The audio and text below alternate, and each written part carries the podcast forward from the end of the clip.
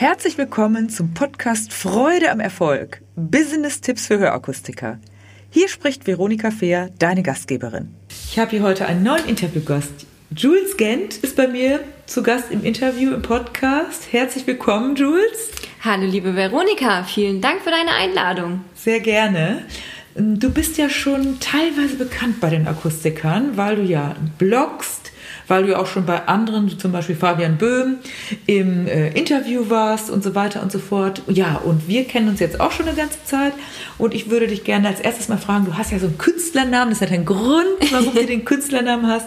Vielleicht magst du dich mal ganz kurz vorstellen, wer du bist, warum du das machst, was du machst. Ja, äh, hallo liebe Zuhörer. Für diejenigen, die mich noch nicht kennen, äh, mein Name ist Jules Gent. Ich bin Bloggerin auf Influ Instagram und äh, ja, schreibe seit gut anderthalb Jahren im Prinzip eigentlich nur über meine Schwerhörigkeit. Und ähm, das nur ist eigentlich gar nicht nur, sondern da gibt es ganz schön viel zu erzählen. Und ich habe ja. den Eindruck, dass äh, dieses Thema auch viel, viel mehr besprochen werden sollte und mhm. freue mich, dass die Community und die Leute, die das Thema beschäftigt und auch über das Thema schreiben und sprechen, dass es immer mehr werden.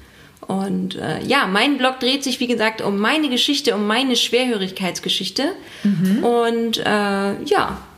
Vielleicht, das finde ich ja wirklich auch ein wichtiges Thema. Wir beide sind ja auch zusammengekommen, weil ich ja nicht schwerhörig bin, aber schon seit 25 Jahren Akustiker begleite dabei, dass sie sich leichter tun, den Kunden A ins Geschäft zu bekommen. Das ist ja schon mal nicht einfach teilweise, hat sich aber in letzter Zeit schon sehr verändert. Es kommen ja viel Jüngere.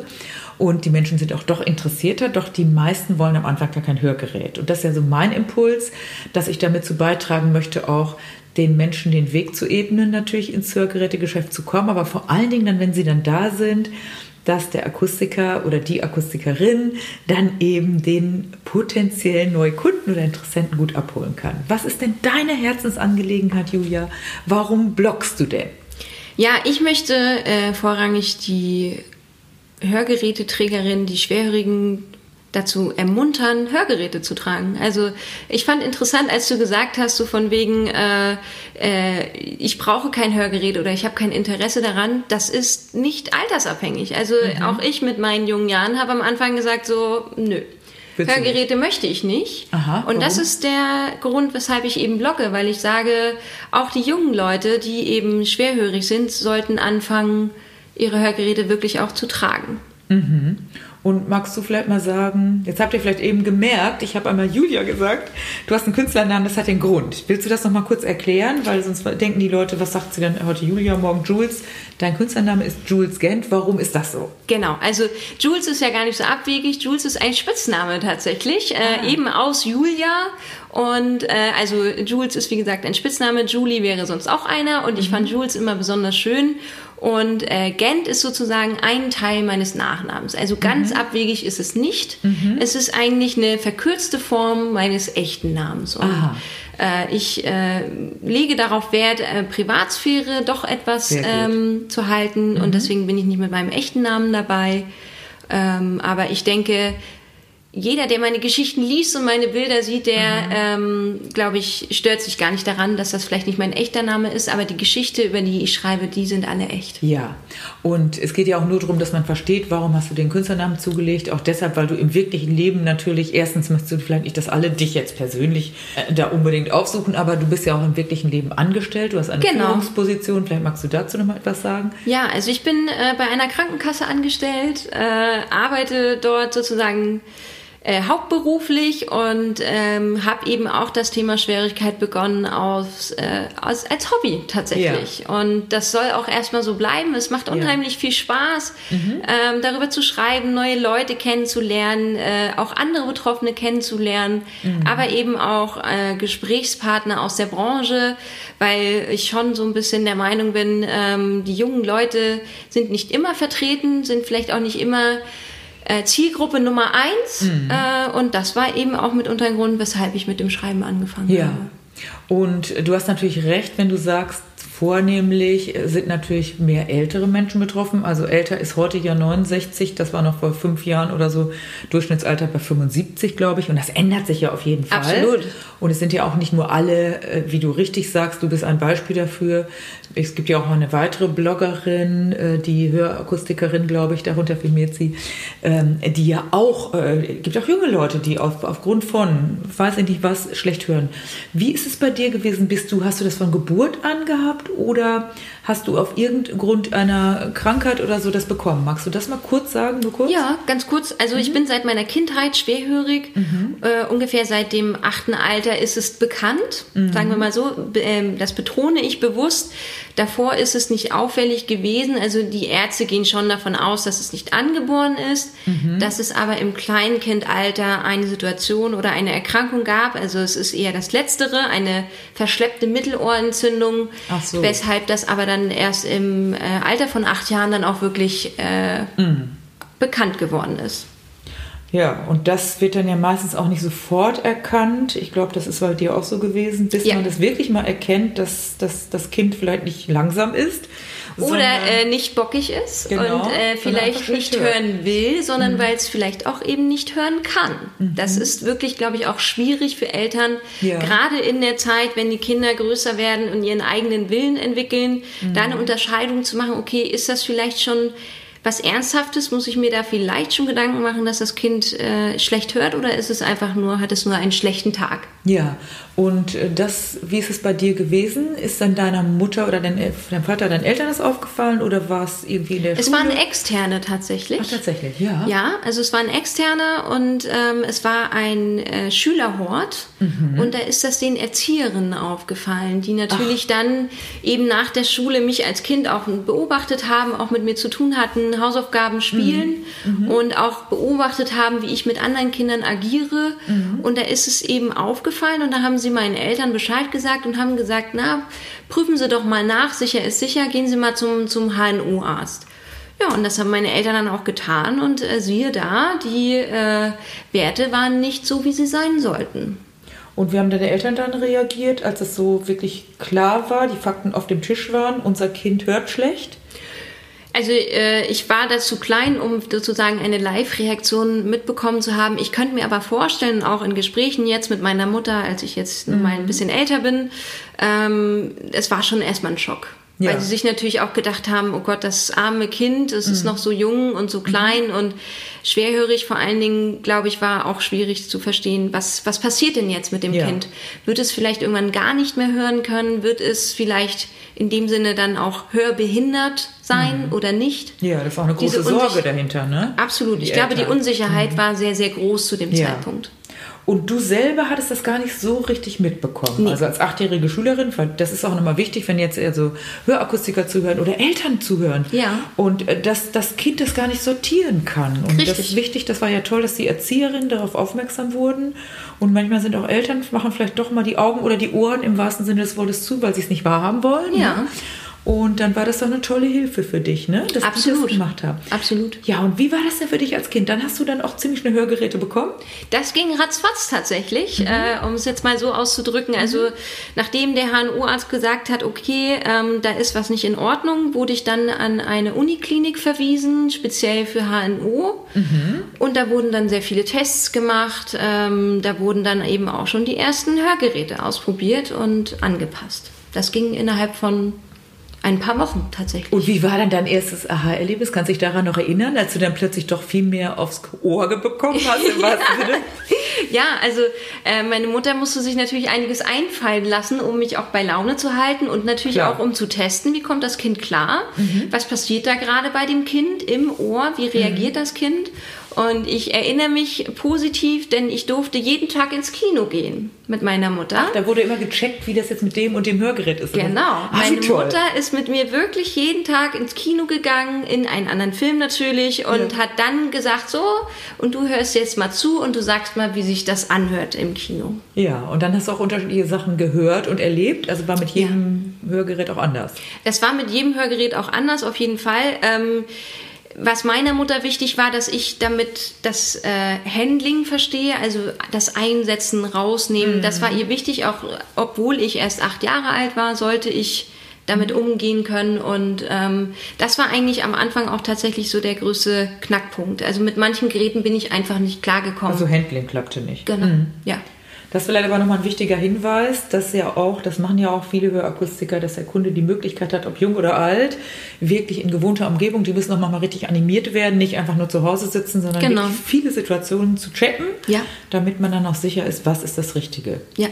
Ja, und wie war es dann, dann in der Schule, als du dann tatsächlich mit dem Hörgerät unterwegs warst? Wie war das mit den Mitschülern und für dich selber? Ja, die waren, die Mitschüler waren tatsächlich erstmal sehr aufgeschlossen und neugierig, was ich da Schönes in den Ohren hatte. Ja. Also meine Lieblingsfarbe war damals blau. Ich glaube, wenn du mich anguckst, ich glaube, blau ist, ist mein, immer ist noch vorbei? meine Lieblingsfarbe. Ah ja. Mhm. und ähm, das war natürlich sehr auffällig und ja. das ähm, haben erstmal viele Kinder gesehen und gefragt, was ist das? Ist das mhm. ein Ohrring? Was ist denn das tolles Blaues da in deinen Ohren? Und dann war ich auch ganz stolz und habe das überall gezeigt. Mhm. Und ähm, ja, das waren so die ersten positiven Reaktionen. Es gab dann aber eben auch die ersten negativen. Da muss ja. man auch wirklich ehrlich sein. Ähm, Zum Beispiel? Zum Beispiel, dass dann die Kinder getestet haben, wie viel höre ich denn? Also die, die haben, haben ein bisschen so genau flüstern veräppelt. ist der Klassiker, genau mhm. geflüstert und geguckt, höre ich das jetzt, höre ich nicht, reagiere mhm. ich oder reagiere ich nicht?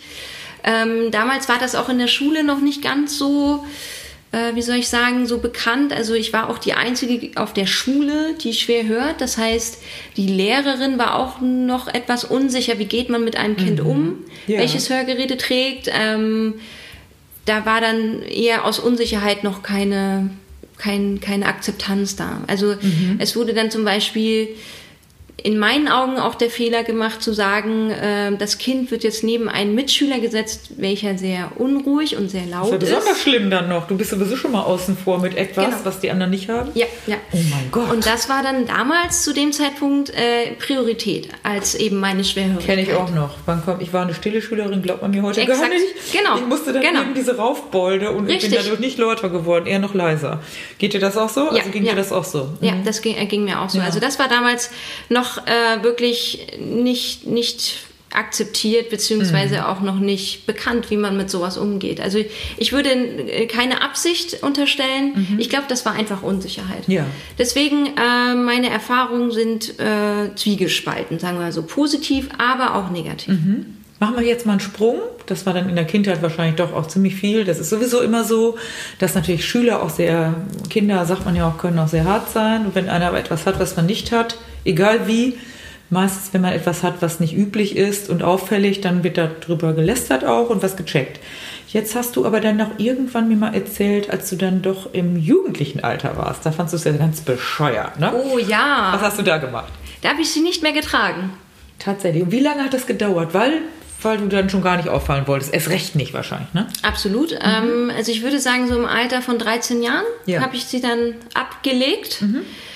Äh, große Trauer dann auf Seiten meiner Mutter, die gesagt haben, um Gottes Willen, wie schaffe ich es, mein Kind davon zu überzeugen, diese ja. Hörgeräte trotzdem zu tragen? Mhm. Ähm, ja, hat leider nicht geklappt. Also die Kinder haben dann natürlich auch ihre Tricks. Man geht mit Hörgeräten aus dem Haus und äh, spätestens im Bus sind sie dann das wieder Brot raus. isst man auch nicht, was man mitbekommt und so, ne? Das ist ja das Übliche. Genau, also ja. es hat tatsächlich dann ähm, bis mhm. zum Eintritt des Studiums, das sind dann ungefähr sechs Jahre wow. ungefähr gewesen. So lange hast du dich hingetan, oder wie, ja. wie darf man das sagen? Ja, doch.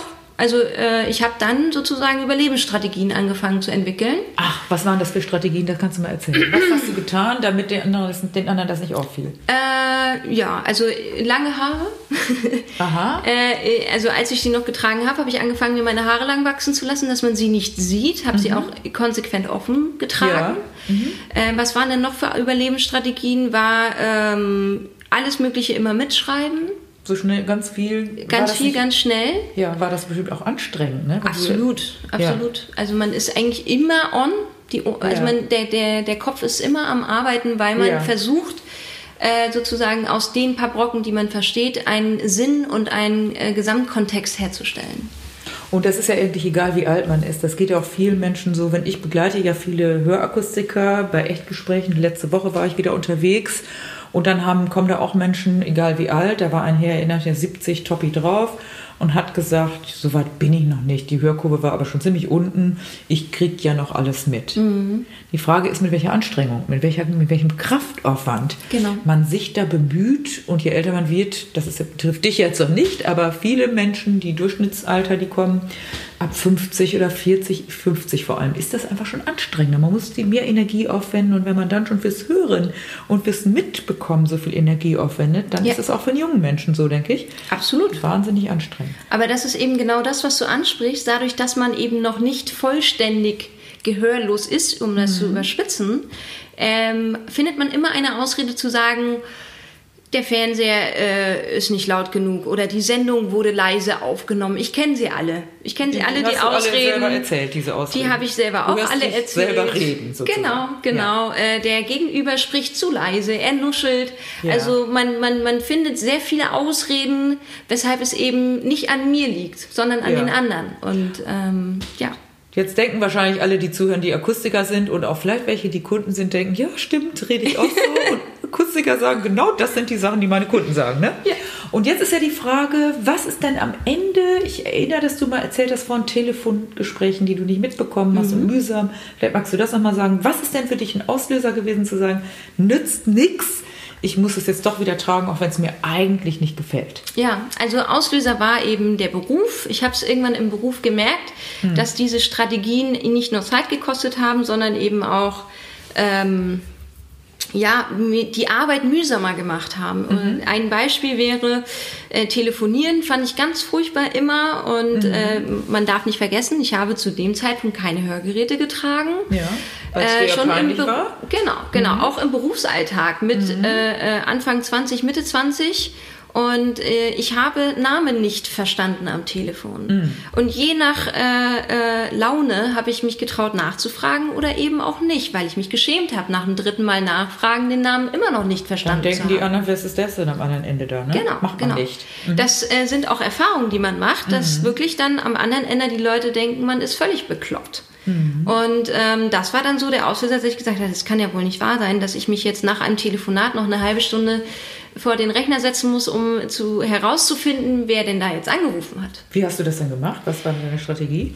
Äh, ja, da gibt es bei, bei Google äh, ja. verschiedene Optionen. Es gibt äh, eine Rufnummer Rückverfolgung. Bist also da kann man alles Mögliche ei, ei. anstellen, wenn man muss ja. oder möchte, um daran zu kommen oder eben manchmal auch nicht.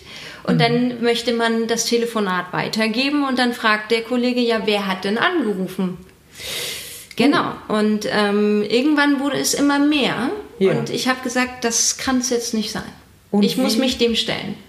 Haben dich denn auch Kollegen schon hingewiesen oder Vorgesetzte komisch geguckt, wenn sowas passiert ist? Ist dir das dann auch aufgefallen oder haben die dich direkt angesprochen? Äh, ja, also ich muss dazu sagen, mhm. äh, ich habe dann schon früh begonnen, den Kollegen Bescheid zu sagen, dass ich schwerhörig bin. Mhm. Interessanterweise hat nie einer gefragt, warum ich keine Hörgeräte trage. Die haben das so, äh, so, die haben das so hingenommen. hingenommen ja. ne? Aber haben mhm. sich nicht gewundert, dass ich schwerhörig bin mhm. und das auch offen erzähle, mhm. aber kein Hörgerät im Ohr habe. Und das ist ja ein Standard. Also wenn ich Gespräche begleite, und wahrscheinlich können das die Zuhörer, die Hörakustiker sind, bestätigen, viele Menschen, ich würde sagen acht von zehn, egal wie alt, also außer sind kleinere Kinder, kommen und sagen, so gut höre ich eigentlich, so schlimm ist es noch nicht, ich will es noch nicht. Was würdest du jetzt sagen, was würdest du Akustikern empfehlen oder auch Kunden, die zuhören vielleicht? Was ist der Hauptgrund, warum du sagst, was sollten die tun? Doch den Kunden nicht ziehen lassen, doch jetzt emotional vor allen Dingen, weil fachlich wissen die es eigentlich. Der Arzt hat es vielleicht auch schon bestätigt. Okay, letzte Woche kam da ja. einer. Ja. Da hat der Arzt eindeutig bestätigt, zwei, äh, zwei Hörgeräte soll er haben und er hat gesagt, ich bin trotzdem noch nicht weiter, äh, wart noch. Was würdest du sagen, ist das Hauptargument emotional, um wirklich doch dem Kunden zu helfen, dass er bereit ist, äh, jetzt sich mit Hörgeräten zu beschäftigen? Ich würde sagen, ein Stichwort ist Lebensqualität. Mhm. Also man gewinnt Lebensqualität und sogar, wie man eben an meinem Beispiel auch gehört hat, Lebenszeit. Mhm, dazu. Absolut. Ja. Also was man eben verwendet. Ich würde sogar behaupten, dass der Aufwand, um Hörgeräte oder sein, seine Schwerhörigkeit zu verstecken, viel, viel größer ist als der Aufwand oder die Mühe, die man hat, um seine Schwerhörigkeit zu akzeptieren. Cool. Und das ist ja wirklich so und das wollen die sich aber nicht zugestehen. Und wenn jetzt ein Akustiker mit diesem Kunden, ich sag mal, 8 von 10 spricht, der, der jetzt sagt, alles klar, easy brauche ich, ist ja easy peasy. Genau. Da müssen wir uns ja keine Gedanken machen, weil das kann ja jeder. Wenn der Ja. sagt, ich will das jetzt haben, dann mache ich das. Aber die, die das eben immer noch mit den Ressentiments da sind, was würdest du sagen, wie kriegt man die? Lebensqualität allgemein ist ein bisschen Ja. oft frei, also ist ein bisschen groß, das Thema. Wie? Es muss, es muss eine Brück, äh, Brücke hergestellt werden zwischen Fachlichkeit und Emotionalität, das, was Ja. du auch angesprochen hast. Also der Hörgeräteakustiker muss sich wirklich einfühlsam in die Situation des Gegenübers reinversetzen, würde ich mal behaupten. Ja. Insbesondere aus, auch aus meiner eigenen Erfahrung das Thema Ängste und Bedenken wirklich von vorne bearbeiten mit Und auch dem ansprechen, Gegenüber. ne? Ansprechen. Ja. Also eben auch offen sagen, ja, ich weiß, ja, Niemand ist freiwillig schwerhörig. genau. Ähm, Das äh, ist so, aber diese Geräte, die heutzutage so viel Gutes auch schon können, Ja. die schon so klein sind und so leicht zu handeln, diese Geräte können in ihrem Leben ein, eine, eine Veränderung auslösen. Sie werden sich wohler fühlen in ihrer Haut Ja. zum Beispiel. Sie, weil man darf nicht vergessen, das Ohr ist ein Sinnesorgan. Und man, man merkt vielleicht sogar, wenn jemand schon so weit ist, sich damit auseinandergesetzt hat, dass man einem Sinnesorgan nicht mehr vertraut. Das ist schon schlimm, ne? Das Ja. ist schon schlimm. Und wenn da aber eben die Brücke, wenn der, wenn der Hörgeräteakustiker es schafft, diese Brücke zu schlagen, zu sagen, okay, ähm, da ist fehlendes Vertrauen, ich kann ihnen aber helfen, Ja. dass sie sich wieder sicherer fühlen, Toll, sich wieder ja. wohler fühlen Ja. Mhm. damit, dass sie eben nicht mehr beim Autofahren ständig in den Rückspiegel schauen, Zum Beispiel, weil sie. Angst haben, sie hören den Krankenwagen nicht. Ein Klassiker, den ich zum Beispiel lange Jahre, lange Jahre, Lange Jahre. Genau. Äh, äh, lange Jahre hatte, ähm, das kann ein Hörgerät wettmachen. Und Ja. man kann wieder etwas leichter durchs Leben gehen. Das ist ein cooles Ding. Und ich sage das jetzt so umgangssprachlich. Das ist auch meine Beobachtung, dass Akustiker sind sowas von kompetent und geben sich so, so viel Mühe. Doch es ist natürlich nicht so einfach, Ängste aktiv anzusprechen. Und du sagst es jetzt auch. Ich versuche das auch immer klar zu machen. Genau da müsst ihr reingehen in die Angst. Ja. Na, nur wenn du reingehst in die Angst und auch Beispiele bildest, was passieren kann. Ja. Es muss ja nicht gerade der, der Autounfall gleich sein. Es reicht ja schon, wenn du einen Fußgänger nicht, also einen Radfahrer nicht hörst, wenn du Fußgänger bist, die Klingel. Wenn du zu Genau. Hause sitzt und hörst vielleicht die, die, den Feuermelder nicht, kann schlimmste Folge haben. Und es reicht auch schon, wenn du Ehestress hast, weil der eine Fernseher laut und der andere leise macht. Das ist also Lebenszeit, wie du sagst, und Lebensstress. Und in diese emotionalen Themen würdest du auch empfehlen, da reinzugehen. Ja. Unbedingt anzusprechen. Absolut. Sollte ein Baustein der Beratung Ja. sein. Definitiv. Die fachlichen Dinge sind eh klar, die hat in der Regel der Arzt schon gesagt oder gibt die auch nochmal zur Unterstützung. Doch hier, das muss man natürlich auch ansprechen, es geht in erster Linie mal darum, am Anfang die Hemmung zu nehmen und den am besten nicht wieder rauszulassen. Ne?